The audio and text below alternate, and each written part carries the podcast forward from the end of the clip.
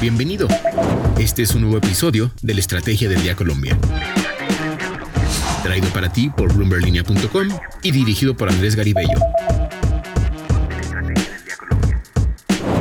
Feliz jueves, soy María C. Suárez y estamos en la Estrategia del Día Colombia. Hoy hablaremos de los cambios que trae la reforma pensional que radicó el gobierno Petro y de la reacción de Avianca a la decisión de la Aerocivil de aprobar su integración con Vivaer, pero bajo ciertas condiciones. Active la campana para recibir las notificaciones de cada uno de nuestros episodios. Comenzamos. ¿De qué estamos hablando? Hablamos de la reforma pensional que el gobierno Petro radicó ante el Senado de la República este miércoles. Antes de revisar cuáles son sus principales cambios, escuchemos lo que dijo el presidente Gustavo Petro durante la radicación del proyecto.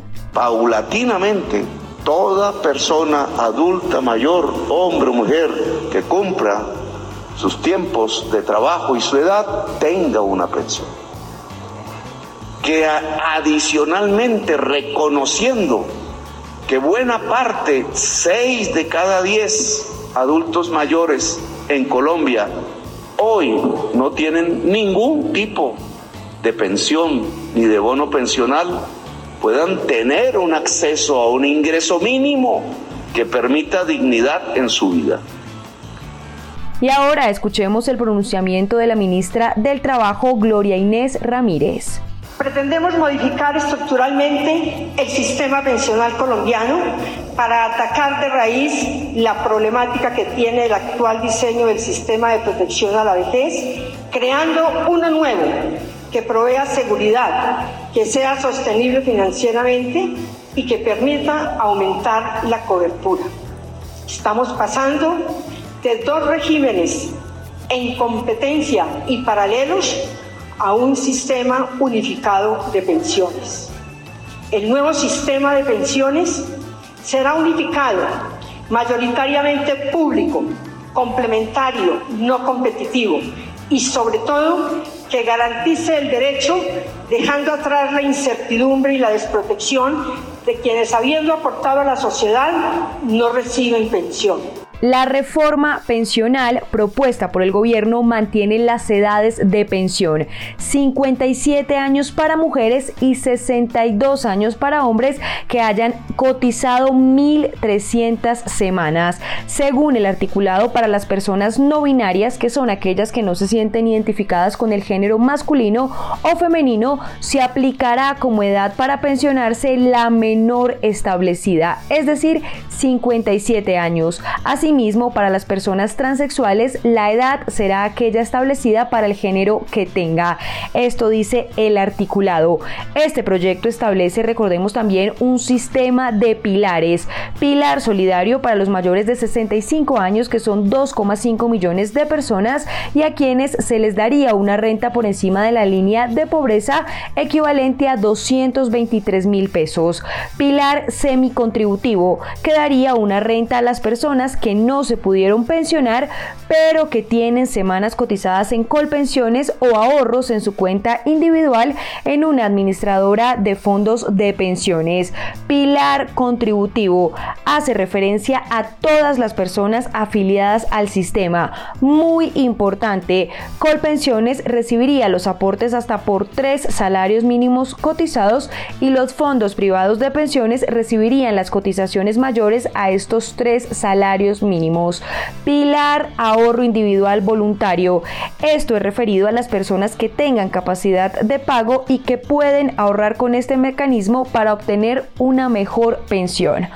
Otra de las medidas incluidas en este proyecto se respetaría en las condiciones actuales a las personas que están afiliadas al sistema de pensiones, lo que implica que haya un tiempo de transición.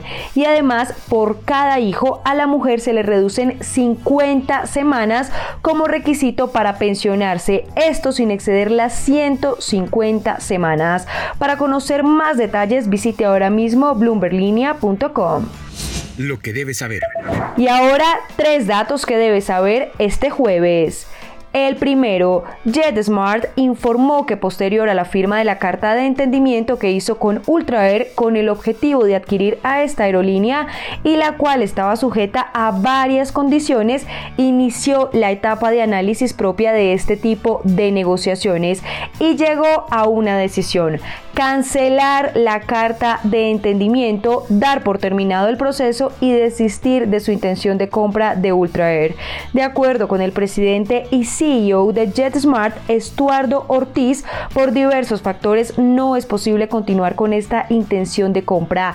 Asimismo, destacó que JetSmart está enfocada en cumplir los requisitos de su proceso de certificación, trabajando de cerca con la aeronáutica civil. El segundo, el incremento en los niveles de existencias y una percepción desfavorable sobre la economía para el próximo semestre llevó a la confianza empresarial al nivel más bajo desde julio de 2020 en Colombia.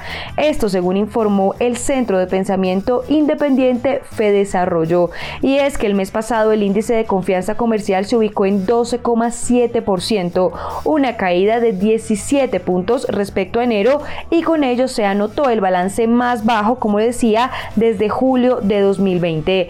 Este indicador presentó además una disminución de 24,6 puntos respecto a febrero de 2022. Y el tercero, la tasa representativa del mercado con la que amanece hoy Colombia es de 4.776 pesos el negocio de la semana. Luego de conocer la decisión de la Aeronáutica Civil en la que se aprueba su integración con Viva Air bajo ciertas condiciones, Avianca señaló que dadas las implicaciones operativas, financieras y técnicas que conlleva esta decisión, estudiará a la mayor brevedad la resolución del Aerocivil y las implicaciones de las medidas expuestas por esta autoridad para determinar la, la viabilidad en el cumplimiento de estas condiciones.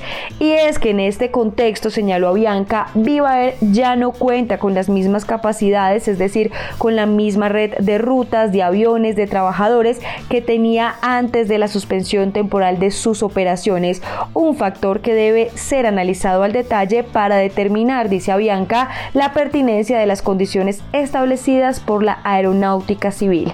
Adicional a eso, señala la aerolínea que según ha dispuesto esta autoridad aérea frente a esta decisión, caben recursos de apelación y reposición no solo por parte de las intervinientes, sino de los terceros interesados reconocidos en este proceso, es decir, LATAM, Wingo, Ultraer y Aerolíneas Argentinas, por lo que la aprobación con condicionamientos aún no está en firme y que hasta que eso ocurra, Avianca no está facultada para intervenir en la situación operativa ni financiera de la aerolínea Viva, ni podrá resolver como exige la resolución la situación de los usuarios afectados por la low cost, por Viva Air, que es una aerolínea, recordemos, de bajo costo.